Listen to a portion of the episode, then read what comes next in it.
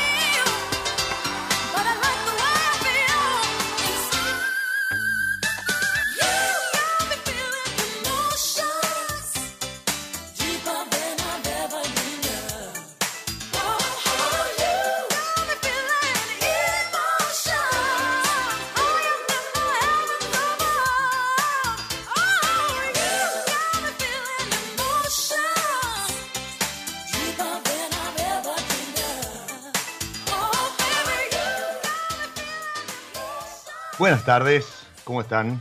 Bienvenidos a un nuevo recreo, a un nuevo espacio, este descanso, este relax, esta pausa que le damos a los sentidos para el disfrute. Y lo hacíamos con Mariah Carey haciendo Emotions, eh, un tema que es de 1991, pero perfectamente lo podríamos poner en los 70, en los 80 o, por qué no, en los 2000, que sigue sonando igual de bien para cualquiera sea la época. Y mm, este tema que, que nos invita a Benjon para darle la, bienvenida a nuestro protagonista de hoy, eh, yo lo estoy acompañando con La Cueva de Musu, Cuero Manija 2 porque no podemos estar más manija. La verdad que lo, que se ha vivido en estos días, wow, impresionante. Así está la garganta también, tratando de reponerla para la fiesta, pero, pero bueno, ahí vamos. Y,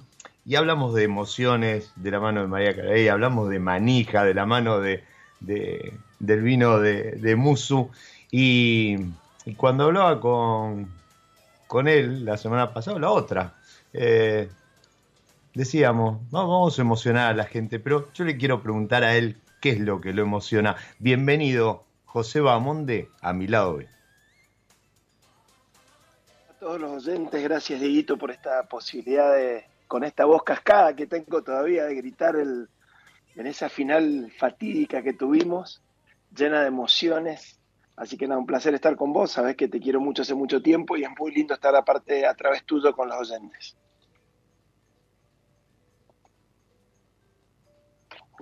Hola. Hola, José. ¿Me, escucha? Ah, ahora sí, ahora sí. Me parece que yo no, te escuchaba. Eh, ah, bueno, bueno. vamos de vuelta. Bienvenido, José, a mi lado. No, no, te decía que era un placer estar con vos, que te quiero mucho hace mucho tiempo. Es hermoso lo que haces por el vino y por la gente. y nada, con la voz todavía cascada de esta, esta, esta catarata de emociones que fue la final de la Copa del Mundo, que vimos con muchísima alegría. Y me preguntabas qué me emociona, y bueno, nada, las cosas cotidianas me emocionan mucho.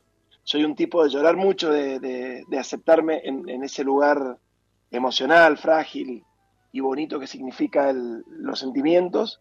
Así que el domingo poder vivir una final de una Copa del Mundo y ser campeona del mundo con, con mis hijas al lado y que todas las amigas de mis hijas hayan elegido nuestra casa como sede, eh, evidentemente es, un motivo de emoción muy grande para poner un ejemplo de tantas otras cosas cotidianas que me llenan el corazón de alegría. Qué lindo, qué lindo, José, eso que mencionás. Bueno, de hecho, ayer o anteayer, no sé qué, lo, llamé, te cuento a vos que está del otro lado, te estás sumando esta pausa y, me, dice, te pido disculpas, no, no te puedo atender, estoy almorzando con mis hijas. Eh, José, si ustedes pasan por arroba el José la gente, van a ver el lugar que ocupan esas nenas en la vida de, José, eh, dentro de sus emociones, dentro de su corazón, en su vida.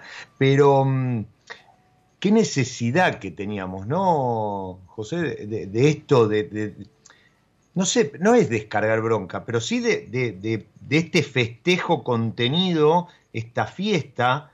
Yo, yo no, dejo de maravillarme eh, más allá de temas de organización, además que obviamente era un desborde lo, que iba a pasar el domingo en todo el país, lo que pasó hoy en, Buenos Aires y, y alrededores pero, pero creo que necesitamos esto. Y, celebro eh, que así como Milao le mete una pausa a la locura del día y a esta hora empezamos a, relajar copa en mano, creo que hemos encontrado eh, esa pausa para la grieta, ¿no? la famosa grieta.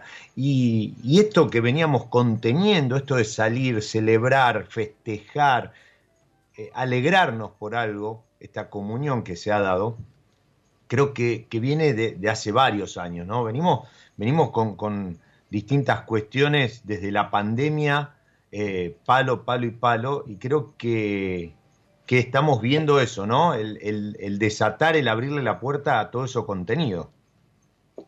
Sí, creo, creo que tiene que ver también, eh, primero es un modo de ser argentino y es muy lindo vivirlo así, tengo amigos de todo el mundo que, que me han, que me han eh, nada, felicitado y que después me dicen y entiendo ahora por qué todas las bandas quieren ir a tocar Argentina. Eh, me parece hermoso que, nos hayamos confundido todos en un abrazo. Creo que es un mensaje grande para la política, ¿no? El decir, che, cuando, la, cuando las cosas eh, son, son sacrificadas y son sufridas y todo, tenemos la capacidad de unirnos y de ver juntos un futuro. Pero también eh, es, es, estos, estos, estos momentos de, extrema alegría tienen que ver también con que hay mucha gente que no la pasa bien y que esto es una, una alegría que no tiene que ver con lo material y que también por eso vimos desencadenada tanta bronca, no tanta rotura de cosas, que a mí no me divierte ni un poco, la verdad es que me hace mucho daño ver a compatriotas míos rompiendo una parada de colectivos después que, la, que, toma la gente que labura, eh, la gente, te juro, el otro día salí con las chicas y le decía, che, ¿qué necesidad tiene ese pelotudo de estar subido arriba de ese semáforo rompiéndolo? Cuando, bueno, ni eh, hablar de los que rompieron el semáforo y se rompieron la cabeza de la mano de romper el semáforo. O sea, sí, hay, hay, hay una irracionalidad también en ese tipo de cuestiones. Y son, son también muchas frustraciones, ¿no? y, de nuevo, eh, me, me, encantaría y me encanta este, este grupo que nos ha enseñado mucho desde la perseverancia, desde la humildad, desde, el concepto de equipo, desde la noción de, compartir, eh, que también, y me encanta, yo cuando hablo de la política, hablo de la política en general, no me prendo a las grietas, tengo obviamente mis afinidades políticas, pero creo que la clase, política en general falla. O sea, no, lee la, emocionalidad de la gente y no lee lo que la gente necesita. Entonces, por eso ahora aparecen eh, sesiones interminables en las que el, deporte es decirle que no al que piensa distinto. Entonces, nada, bueno, ojalá, ojalá, y esto yo que soy un, optimista por definición, y los poetas siempre tenemos esa mirada eh, preciosa de la vida como un fotógrafo que anda buscando la toma perfecta.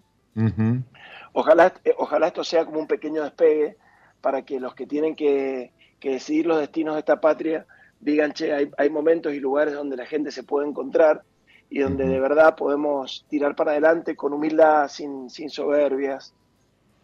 Así que nada, ojalá sea eso y que siempre esa emoción sea bien canalizada. Creo que también el Estado tiene ese, ese rol, ¿no? De decir, bueno, eh, tenemos esta emocionalidad, esta pasión que nos hace salir de los, de los submundos más profundos en poco tiempo y de, y de poder tocar el cielo con las manos rápidamente, porque creo que este país es así.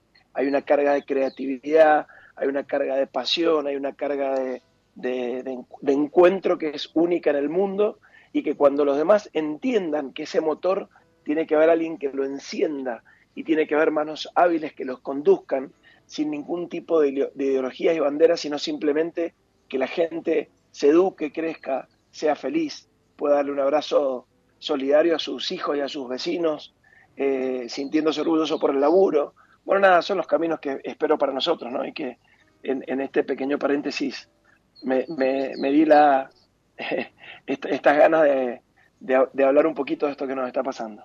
Totalmente, y creo que también para, para una generación, eh, no, no, no hablo de, de, la nuestra, sino de las que vienen, donde eh, cierta desesperanza, frustración, viste, buscar siempre el, el, la salida afuera, eh, creo que hay, ahí también debemos capitalizar cuestiones tales como el trabajo, el equipo, la solidaridad, la importancia de un, guía, una guía, ¿sí? De, tener algunos valores y algunos conceptos que, que parecían haberse desvanecido, perdido o, difíciles de encontrar. Y, creo que esto eh, también tenemos que capitalizarlo y transmitírselo a, la, a, las nuevas generaciones en el sentido de que, pues viste, mucha muchos dicen, uh, no, no sé qué, che, qué suerte, mirá cómo la pegó este, no, mirá, mirá, mirá José, cómo la pegó con la gloria. Y, no, pará, o sea, hay un trabajo, hay una, una resiliencia y, y, el otro día veía un video que decía, este, hay que ir, y hay que ir, y hay que ir, y, que, y hay que ir. Porque si vos sí, vas sí, una sí. vez y te sale mal, ya está, Ahora, si vos vas, vas, vas, vas y vas, y sí, algunas te van a salir mal, pero, pero están todas las otras que te salen bien. Y creo que estos chicos fueron, fueron, fueron, fueron y fueron hasta que lograron aquello que se propusieron, a fuerza de trabajo, de, de persistencia, no de suerte. Muchas veces se habla de suerte, ¿no? Este, y creo que es, es desmerecer el trabajo. Y en este caso creo que hubo un trabajo en equipo realmente maravilloso.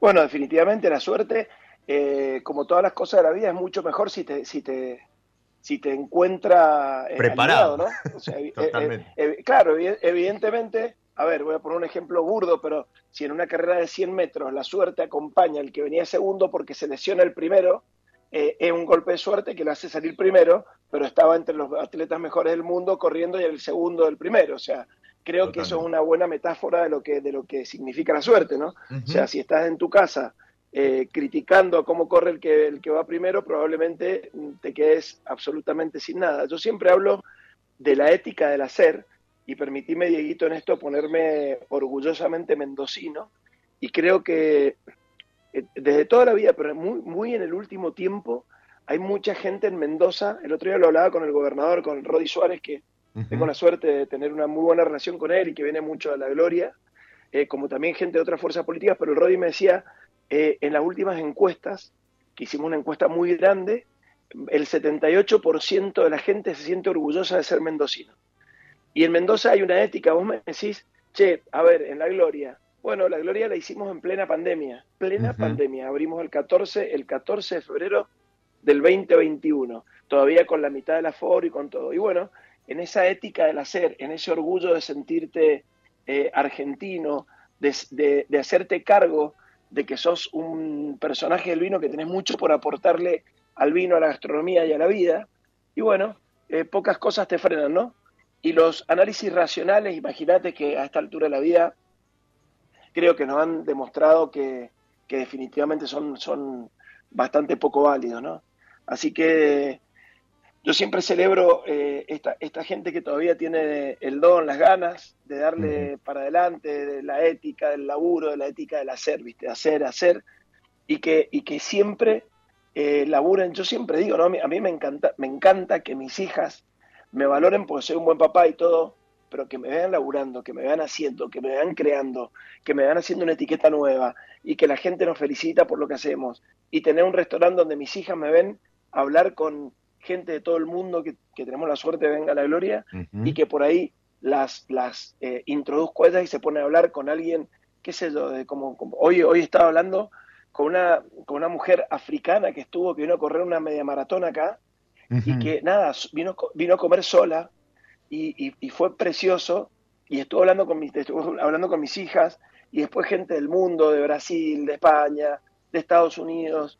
Y bueno, nada, eh, yo decidí que mi vida era mucho más bonita, obviamente haciendo la cuenta del almacenero, como siempre digo, para, para, hacer las cosas bien y que nos vaya bien, pero creo que es hora de que nos demos cuenta que ser rico tiene que ver mucho más con lo que uno quiere tener que con lo que la sociedad espera que uno tenga materialmente, ¿no?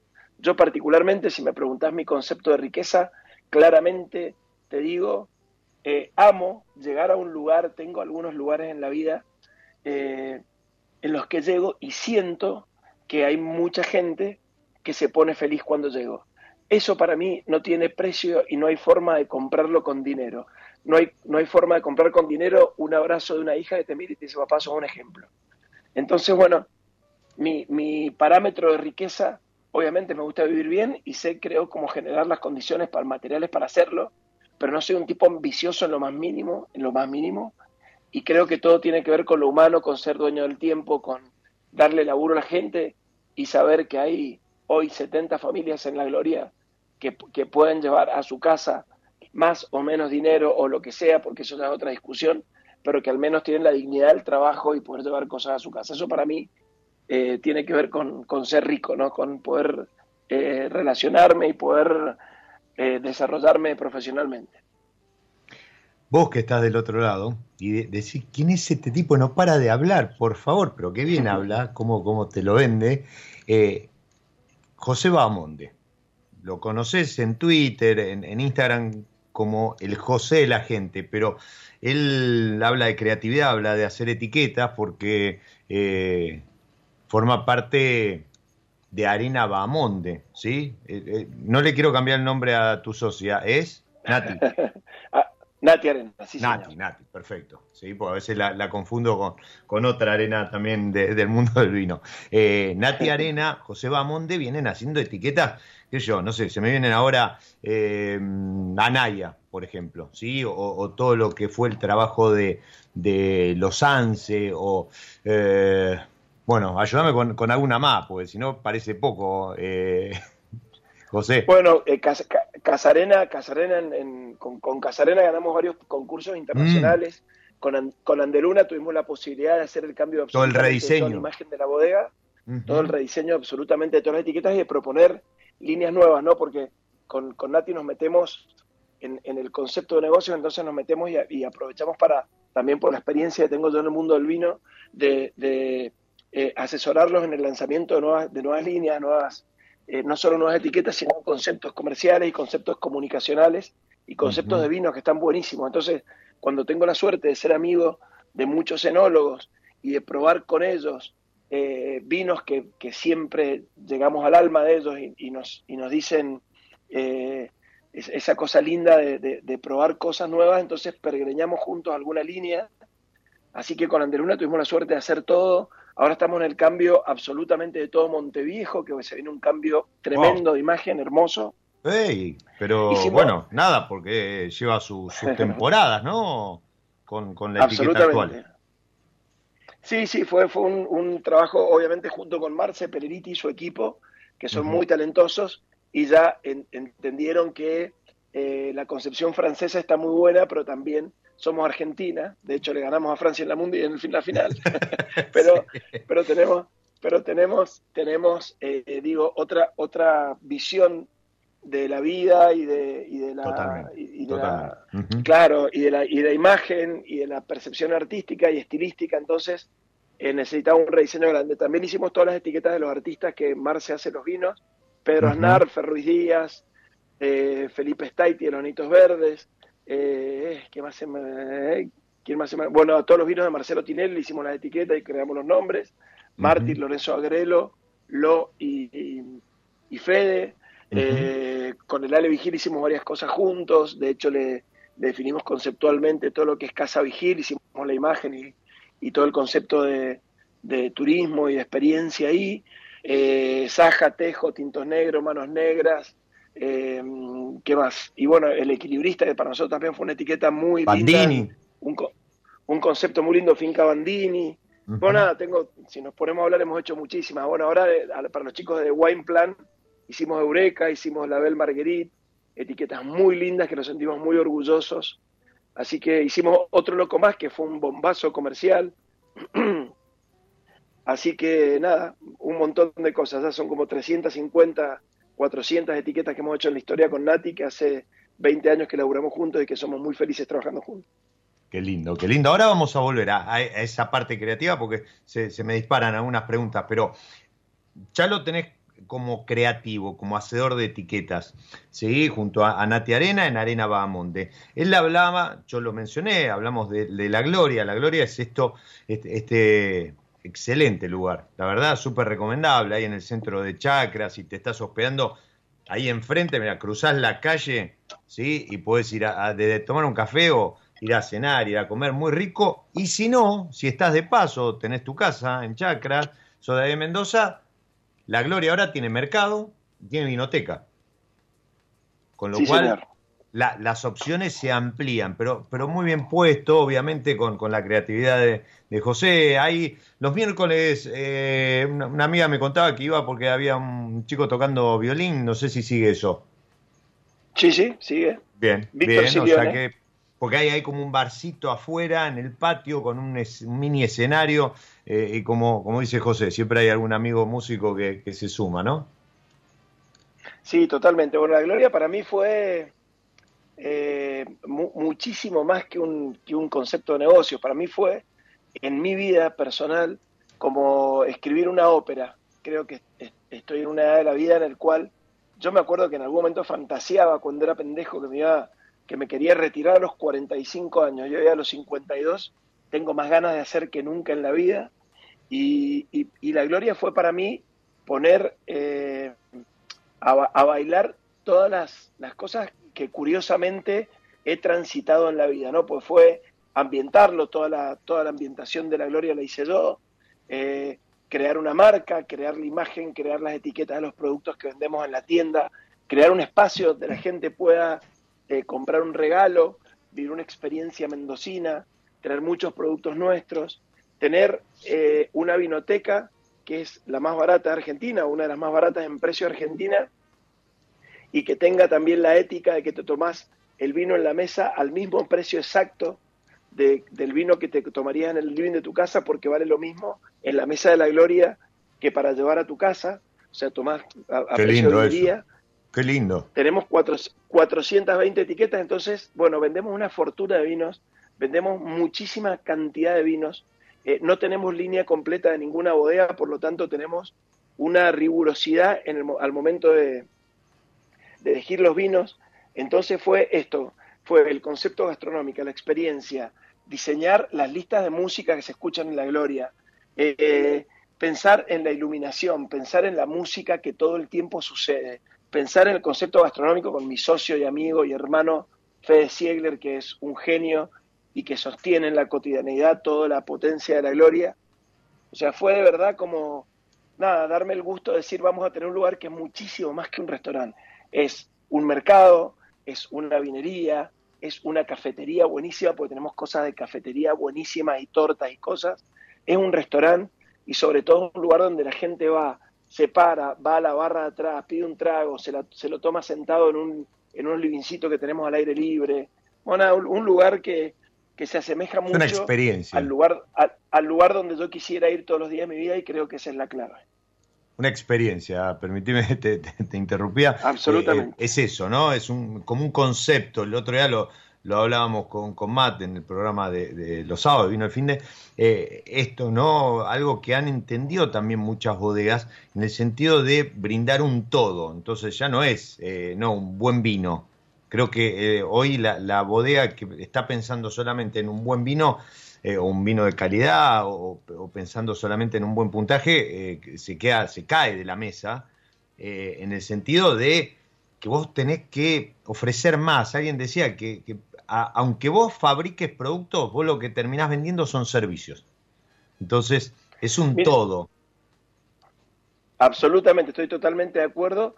De hecho, eh, yo estudié, gracias a Dios, me formé 12 años de mi vida en marketing, hice maestría en muchos lugares del mundo y el marketing a mí me emociona profundamente porque cuando uno entra en el concepto real del marketing que decís, es eh, satisfacer necesidades de una manera eficiente, mejor que otra gente, darle alegría a las personas y tener y a partir de eso generar un negocio, bueno, me parece increíble.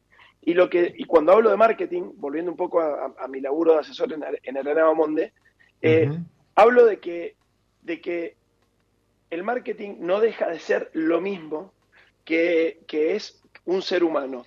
Entonces, eh, vos elegís un vino eh, basándote en la confianza que tenés. Y la confianza no hay mejor manera que demostrarla que todos los días, a toda hora y por diferentes canales. Entonces, cuando hablamos de experiencia, bueno, uno confía en una persona que la ve coherente en el tiempo, que sabes que se viste parecido a lo que habla, que, se relaciona de una manera eh, similar y, y, premiamos mucho la coherencia, en el estilo que sea, ¿no? Hay personas más volcada a lo artístico, personas más científicas, personas más racionales. Pero uno termina premiando siempre la coherencia de los seres humanos. Y en, el mundo del vino, como en el mundo de las artes y como en el mundo de cualquier empresa, uno termina premiando la coherencia. Entonces, es hermoso generar coherencia desde no solo una etiqueta y un vino, sino también desde que te vayan a visitar y que todo eso que intentás vender diciendo que un vino tiene eh, alma, tiene pasión y tiene alegría, la gente viva esa alma, esa pasión y esa alegría. Entonces ahí es donde se generan los círculos virtuosos que hacen que los proyectos sean exitosos.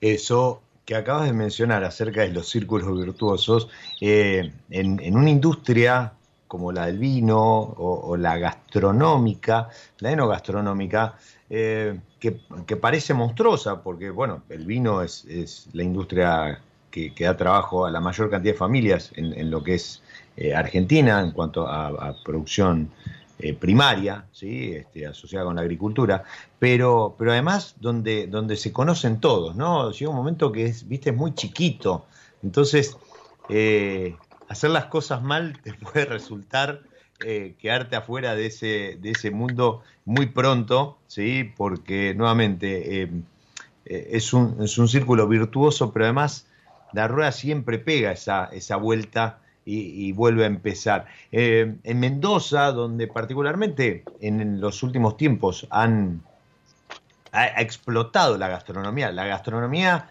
eh, de, nivel, pero ya no solo porque hay un restaurante, porque hay una nueva propuesta y demás, sino incluso en lo que es las bodegas, las bodegas lo, entendieron y, eso ha generado que haya una selección ¿sí? este, ya no de fútbol, sino de eh, chefs dando vueltas constantemente, cambiando de proyecto y demás, eh, dejando nada más que, buenos recuerdos y buenas referencias por allí por donde pasan. La gloria no es la excepción, ¿verdad, José? para nada, de hecho tuvimos la suerte hace, hace, hace, hace muy poquito de que me invitaron a Salta a dar una charla sobre la gloria porque lo habían elegido como el lugar de Argentina que representaba bien el haber reposicionado una zona a través de su gastronomía y sus vinos. Y nada, Mendoza de nuevo, ¿no? cayendo en este, en este orgullo de, ser mendocino, eh, ha hecho las cosas, creo yo, muy bien y se ha despegado mucho del resto de las provincias. He tenido la suerte últimamente de recorrer muchas provincias y veo que, que tienen mucho camino por recorrer todavía. Y Mendoza, por este advenimiento del mundo del vino y de la gente que viene a, visitar al, lugar por el vino, ha hecho que obviamente todos los estándares se corran para arriba, ¿no? Y cuando uno habla de, estándares y todo, eh, el lujo cambió, ¿no? El concepto de lujo de los 90, ese lujo del 2000 por ahí, que era muy vinculado a lo francés, a lo, a lo pacato, eh, em, empezó a acercarse un poco a la gente y como siempre digo, la gente que antes me decía, eh, José, ¿a qué hotel de lujo puedo ir en Praga? Que yo tenía la suerte de viajar mucho, hoy me llaman preguntándome por qué mercados tienen que visitar. Y, esa forma vinculada a esa palabra que dijiste recién, que, es una palabra bonita pero peligrosa, es la experiencia, ha hecho que, en, Mendoza se busquen muchas cosas muy interesantes. Entonces hoy tenés desde lugares que hacen cocina orgánica con, con huertas propias, hasta experiencias con aceite de oliva. Eh, las bodegas se han puesto mucho las pilas en la gastronomía y los que estamos fuera de bodegas también. Nosotros ahora, por ejemplo, en La Gloria Vamos a hacer dos pop-up muy fuertes en, la temporada. febrero viene Gonza Aramburu, de Aramburu a cocinar a la gloria con Fede. Y en marzo lo traemos a, a, mi queridísimo amigo y para mí número uno indiscutido de Argentina, Dante Liporache, a, a cocinar a la gloria. Así que tenemos dos pop-up grandes, nos encanta que nos visiten amigos que, que, tienen esa camaradería, esa pasión por la gastronomía como la tenemos nosotros y también nada, recibirlos con cariño en Mendoza. Tenemos la suerte de que hemos generado muchos, cuando hablamos de círculos virtuosos, los círculos virtuosos también son de personas, ¿no? Tenemos gente que hace las cosas muy bien en bodegas, gente que hace las cosas, eh, yo soy muy amigo de los chicos de folk, que por ahí los he escuchado, pues son los dueños de las palapas, que han creado un concepto, que han creado un concepto de música, claro, de after, de, de after de música electrónica muy fino, muy, muy cuidado, muy pensado, en Potrerillos, entonces uno vive una experiencia de agua, montaña, luna, estrellas, de una música increíble en un after eh, que nada, eh, empieza a ser Mendoza destino por muchos lugares. Y he tenido la suerte de tener en, en la gloria a, John Dewey, a Colombo, a, muchos DJ electrónicos que los tipos ya venían a Mendoza un programón. O sea, quieren por favor que nos inviten a tocar a Mendoza. Tuvimos hace poquito tiempo a Hernán Cataño, hace dos semanas, y, hizo, una hizo dos fiestas que fueron tremendas, 15.000 personas en dos días, pero de un nivel de producción muy, muy top internacional. Y eso hace que desde la gastronomía acompañemos, desde la experiencia de música acompañemos, desde eventos como Tango en el Camino del Vino, que lo organiza mm. el gobierno con los privados, también acompaña. Entonces em, empezamos a crear un, lugar que de verdad eh, pasa a ser muy mágico de muchos lugares, ¿no? Y la gastronomía ha sido fundamental en la unión de todo eso. Eh, acabas de mencionar algo que no es menor, no es menor y siempre, siempre eh, creo que no solo no es menor, sino que es fundacional para, para este tipo de crecimiento, si es la articulación público-privado, ¿verdad? muchas veces entendemos que a lo mejor no se puede dar por, por algún tipo de promoción este, impositiva, fiscal y demás, pero eh, hay otras maneras de, acompañar. Y, creo que ahí en Mendoza también ha sacado algo de ventaja respecto del resto del país. Eh, lo tengo a Esteban que se prende en todas, yo pensé que iba a estar, no sé, en autopista, no sé qué, eh, en el obelisco, algo no, está ahí escuchando, dice que es muy difícil seleccionar algún, al uno de los diseños de Arena Bamonte, pero menciona que las de Eureka están muy buenas, ¿sí? Esteban, que, bueno, ya me canso, ya es prácticamente co-conductor del programa, arroba mil dos vinos, ¿sí? Y, va derecho a, conseguir ese logro, eh, así como los récords que terminó batiendo Messi, que nada, dicho sea de paso, tiene además no solo los 20 récords que batió con la final, sino que además batió el récord de la foto más likeada de Instagram. Atrás quedó el huevo ese que no, te, no hacía mucho sentido, así que bien también por Leo. Eh, sí, y esto que, menciona Esteban, eh, ¿vende una, buena etiqueta? ¿Vende? O sea, yo, eh, no sé, a veces se me cruza algún concepto acerca de hacer algún vino y demás. Eh, ¿Me aseguro la venta del vino con la etiqueta? Hay, un viejo paradigma entre quienes creamos conceptos, que es que la primera botella la vende la etiqueta, la segunda la vende el vino.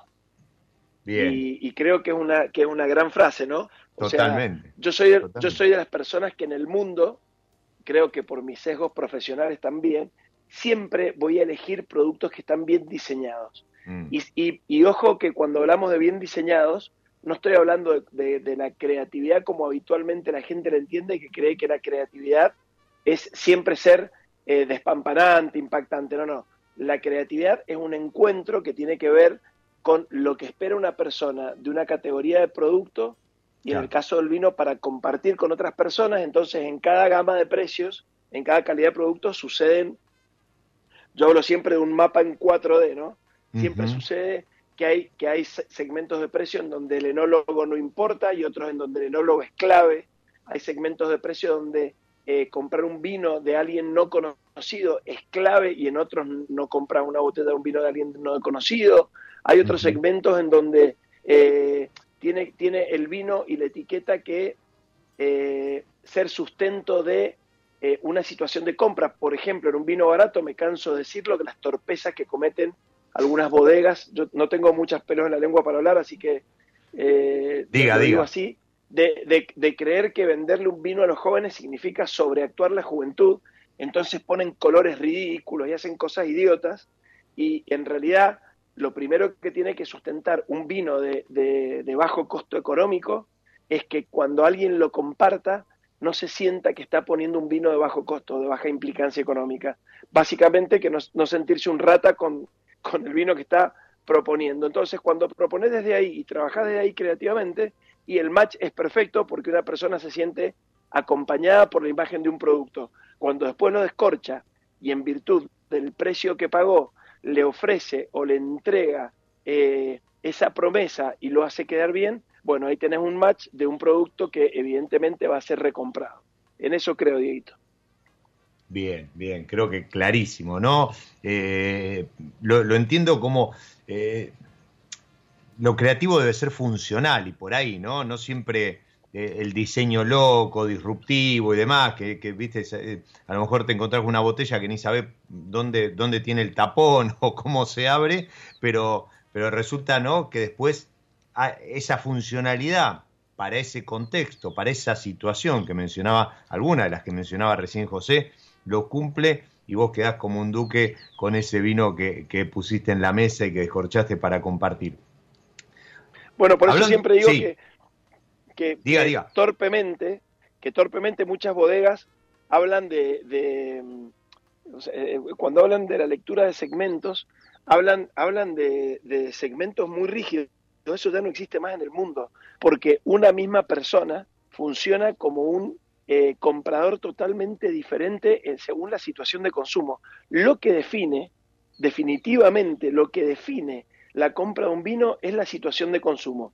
¿Con quién lo vas a compartir?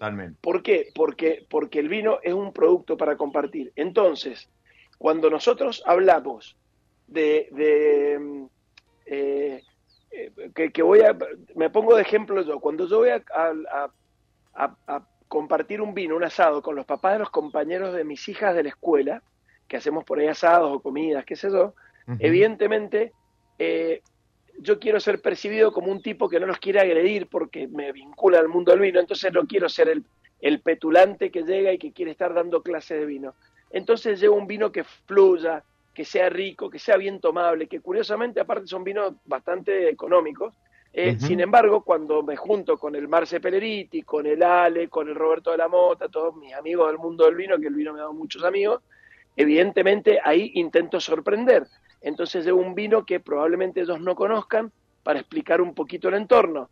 Distinto es cuando salgo con una chica que me gusta y vamos a comer sushi y elijo el vino de acuerdo a la situación de consumo. Esto que estoy diciendo para muchas bodegas es como hablar en eh, catarí, eh, no, que no, no entienden los conceptos esenciales, entonces se creen que eh, el, rango etario tiene algo que ver en la decisión del vino que uno toma.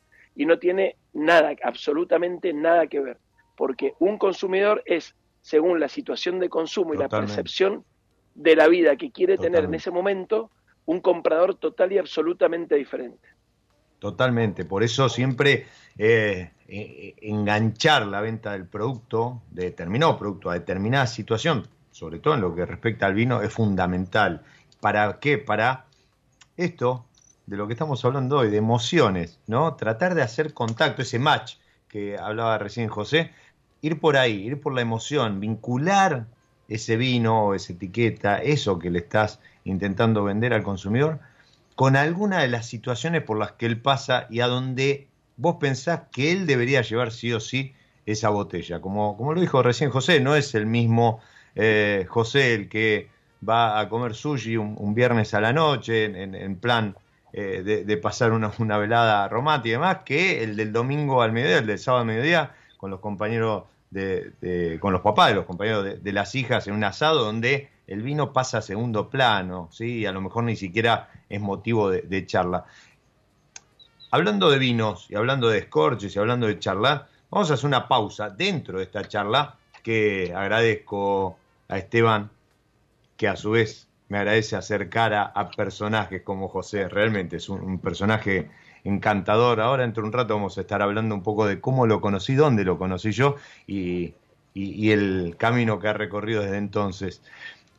A lo que, a lo que iba es a esto que propone, que me propone como desafío San Felicien desde ya las temporadas que llevamos, cuatro temporadas, eh, de hacer ese match, ¿no? De hacer algún acuerdo entre alguna etiqueta de las que San Felicien pone en góndola con algo de música. Para hoy elegí nada más ni nada menos que el Semillón Du, ¿sí? ese, ese vino eh, con algo botritis, dulce, ideal para cuando el 24 de diciembre en la mesa empiece a sonar Jingle Bells.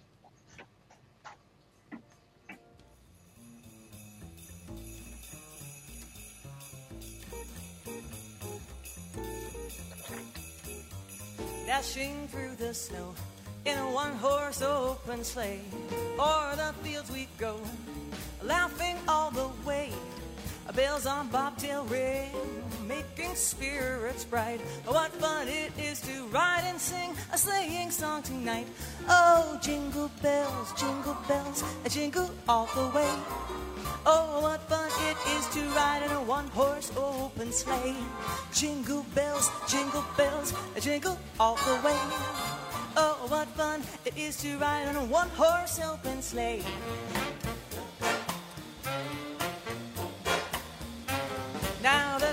Is white, go it while you're young. Take the girls tonight and sing this sleighing song. Just a bit a bobtail bay to 40 as his speed. They and hitch him to an open sleigh and crack, you'll take the lead.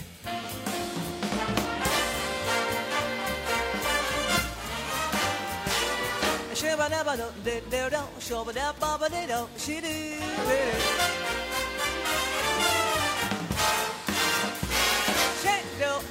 Nobody, you know, she don't, know what I'm thinking.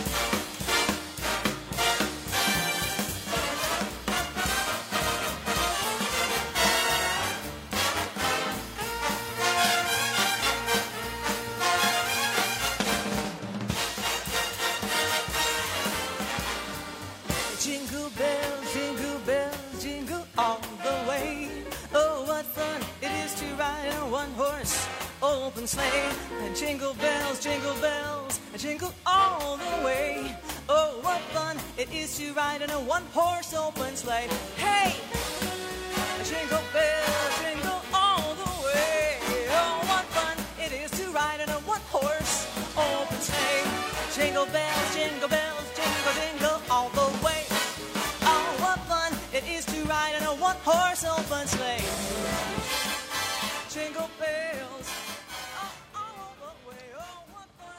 1857, finales de 1857, para esta época, James Pepon creaba este The One Horse Open Slide, algo así como el trineo abierto de un solo caballo, que luego tomó el nombre Jingle Bells. Multiplicidad de ocasiones ya ha tenido la interpretación de este temón que nos lleva directamente a, a la Navidad, esta vez con Diana Krall en voz y en piano comandando a The Clayton Hamilton Jazz Orchestra en una versión Big Band impresionante. Pone los pelos del brazo de punta, la piel de gallina, como tantas otras emociones que seguramente estamos transitando en estos días. Estaremos transitando en, una Navidad nuevamente con, algunas sillas vacías, después de, lo duro que ha golpeado la pandemia y, estos años que nos ha tocado vivir. Como siempre digo, a cuidarse, al parecer viene una nueva ola y, y nada, hay que, hay que cuidarse, hay que abrazar, hay que decir aquello que se siente, aquello que tenemos cerca, porque de un día para el otro la oportunidad se desvanece y ya no hay vuelta atrás. Estamos charlando con José Bahamonde, el José de la gente, arroba el José de la gente en Instagram, en Twitter y en Instagram también lo vas a encontrar detrás de arroba la gloria cantina tenés ahí el link para, para el teléfono para, hacer tu reserva y pasarte por ahí por Mitre 1541 en Chacras, y si no también por arroba arena Bahamonde, ese, esa usina creativa que junto con Nati Arena lleva ya un par de décadas creando y vistiendo botellas de vino argentino. Pero además lo puedes encontrar detrás de algo tan exquisito como es As de Corazón arroba as de corazón. ¿Por qué? Porque el tipo, así como habla, eh, y recién Esteban me lo comentaba por, por privado en WhatsApp, eh, sin careta, es creador de una frase que deberíamos llevar todos tatuados eh, como, como norma de vida, que es que mueran los chotos. ¿De dónde sale eso, José? No, eso, eso eh, primero quiero, quiero, no, eso es viva la, viva la vida, mueran los chotos. Viva la vida, exactamente, mueran los chotos.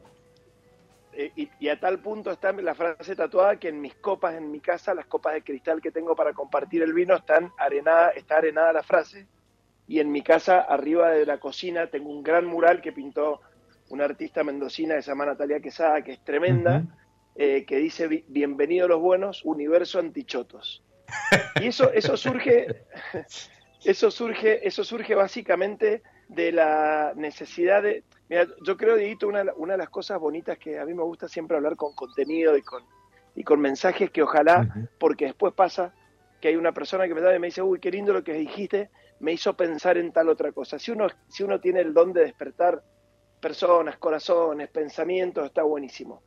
Y lo, que me pasa es que siempre creo que los buenos y los correctos y la gente eh, bonita, sana, con alma grande, estamos bastante desperdigados.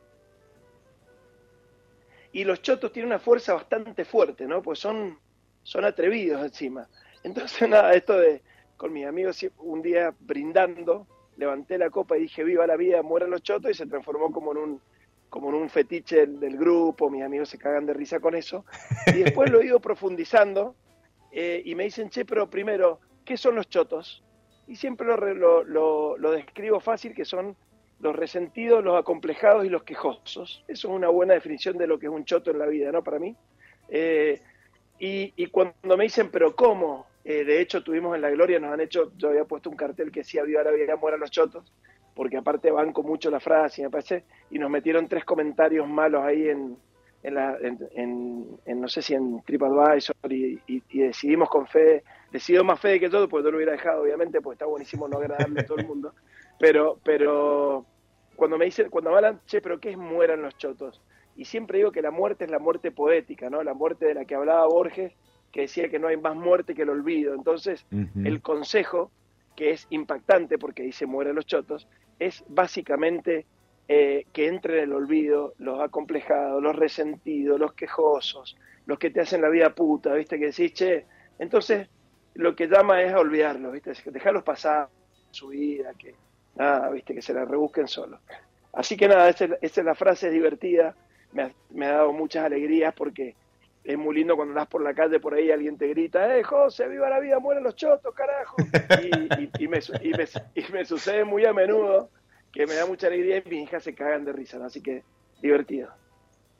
Seguro, seguro que sí. Y hay, muchas más frases ahí en, arroba haz de corazón, que es esta beta que, José desarrolló eh, en pandemia, con, esto de leer poesía, ¿sí? se pegaba a, vino el fin de los viernes a la noche y enseguida cambiamos, ¿no? terminábamos nosotros con, con el mate y, arrancaba él leyendo poesía y, y, juntaba gente, o sea, a ver, era alguien leyendo un libro, entonces cuando vos decís, wow, entonces hay, ¿no? Hay gente que está buscando eso, hay gente que lo necesita, claro que sí.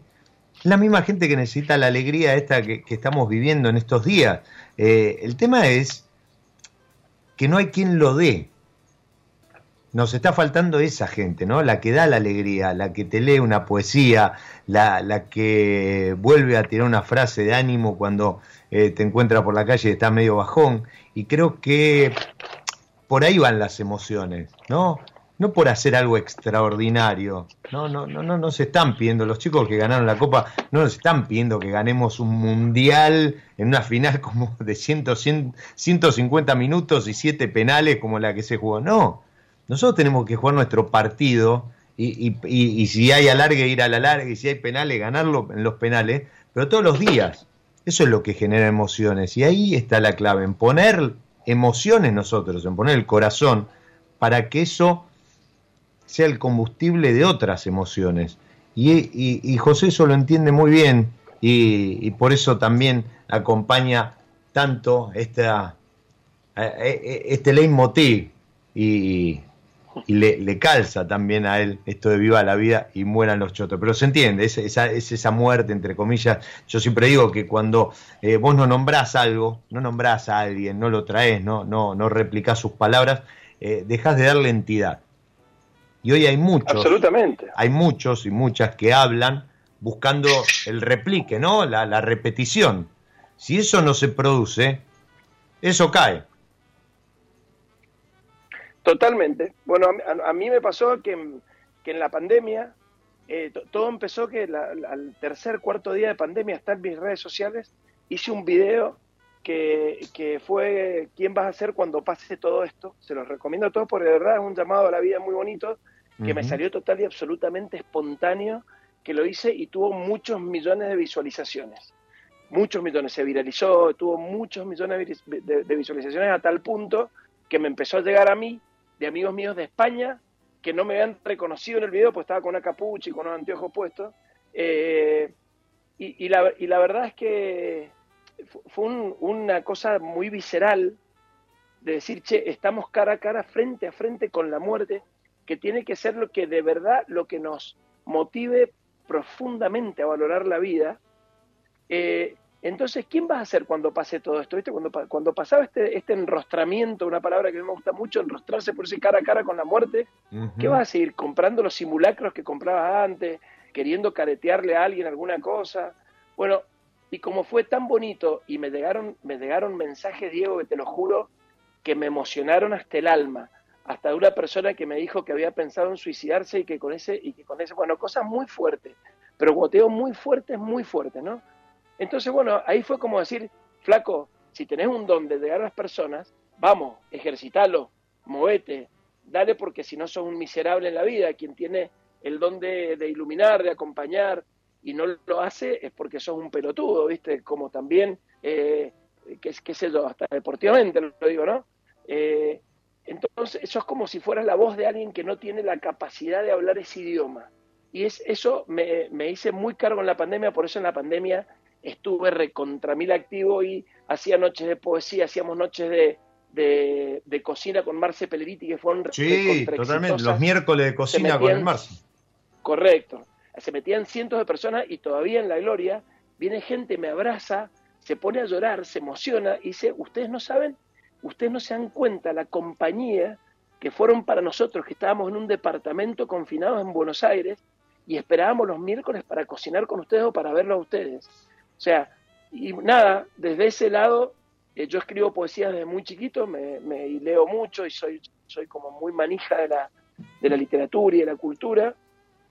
Y nada, desde ese lado me, pareció eh, precioso seguir acompañando a las personas y por eso un día creé este Haz de Corazón, que son mis pensamientos más, qué sé yo, no sé si incorrectos, pero hay uno que dice la puerta de salida siempre abre para adentro, y son, son frases cortas que tienen, que tienen nada, que tienen como una implicancia poética, pero también mucha implicancia humana. Así que nada, bueno, eso. Y, y a la vez, uno siempre hace las cosas para eh, darle a los demás un poquito de alegría y en mi caso particular, para enamorar sanamente a mis hijas todo el tiempo, que me encanta que tienen un camino de vida tan propio, tan hermoso. Mora escribe poesía, Lola está estudiando diseño gráfico y es una tremenda lectora. Eh, así que nada, eh, me, he hecho cargo bastante de las cosas que, que me salen bien. Qué lindo, qué lindo eso. Eso también es importante, hacerse cargo. ¿sí? El problema no está en lo que haces, en las consecuencias, sino justamente en hacerse cargo de esas consecuencias. Creo que por ahí va, va la cosa. 29 de diciembre del 2020, programa Mi Lado B, último del año, pasó Ale Vigil. 28 de diciembre del 2021, último programa también de, ese año, estuvo Marce Pelleretti en la charla protagonizando. Hoy, 20 de diciembre del 2022, lo tengo a José Bahamonde. Voy en el 2023 por Mauricio Laver.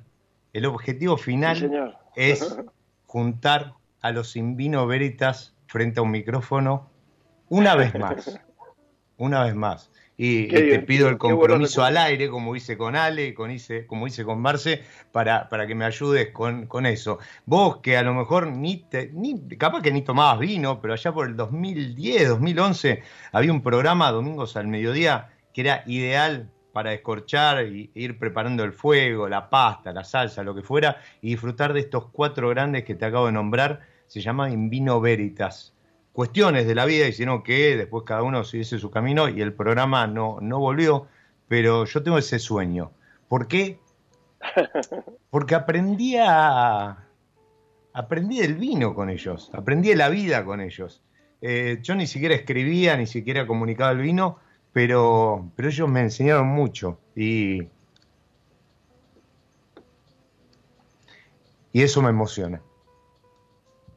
Bueno, qué bonito, Edito, que lo digas, porque fue para nosotros también un gran aprendizaje y, sobre todo una inconsciencia muy grande de lo que hacíamos, ¿no? Y de la llegada que tenía. Y lo mismo, eh, hoy nos pasa que tenemos amigos en Colombia, en Ecuador, en Estados Unidos, en Francia, que escuchaban In Vino Veritas. ¿Viste? O sea, y, la verdad es que nosotros eh, teníamos la, las ganas de estar entre nosotros y sobre todo la necesidad y las ganas de, combatir a los chotos del vino, que hay muchísimos, que hay muchísimos.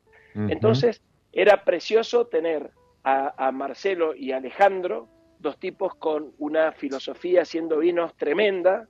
Eh, no, no, a mí no me gustan los podios y no me gusta hablar del mejor, del segundo mejor, me parece una cosa muy argentina y muy berreta, viste, siempre necesitar de ver qué... qué muy de choto. Es muy pelotudo, ¿viste? No, y contame, ¿cuál es el vino más rico que tomaste en tu vida? ¿viste? Es, muy, de, muy de boludo. Eh, eh, los podios, ¿viste? No, no, no sirven en, una persona sensible que disfruta de algo, no, no, no, no hay podios. Pero bueno, estos dos son dos tipos que, que han dejado una vuelta grande en el mundo del vino, que están dejando y están escribiendo la historia del día de hoy. Y era mm. precioso eh, aportarle desde mi espontaneidad y desde lo que yo podía aportar alguna alguna cosa vinculada con, eh, con la historia, la cultura, del arte y, alguna cosa divertida, y que Mauri Daver, que es un periodista de raza, eh, organizara un poco el caos y hacíamos siempre un contrapunto entre ellos que era muy gracioso, lo molestaba mucho al aire y él se cagaba de risa. Eh, sí, siempre le decía que garchaba con las medias puestas, ¿viste? Sí, se cagaba de risa y, y éramos políticamente muy incorrectos éramos políticamente muy incorrectos, lo que se sumaba a la locura de Vigil, que, que contaba anécdotas tremendas, el mar se tentaba, y después hablaban técnicamente de las cosas, entonces tenías un ambiente tremendamente desestructurado y que cuando hablábamos de vino con los bestias que, invitamos, era una profundidad que a, mí también yo me emocionaba y se me caían las medias, y lo que yo como conductor del programa aprendí en esa época de la vida, de vinos, de zonas, de técnicas, era, fue, fue bestial. Entonces, nada, fue una, fue una experiencia hermosa, éramos todos eh, bastante más jóvenes, nos, moríamos de risa, nos disfrutábamos mucho entre nosotros, ¿no? Eh, eso es una cosa, o sea, eh, nos poníamos en pedo en todos los programas, que era una cosa también bastante divertida. Eh, hermosa, hermosa.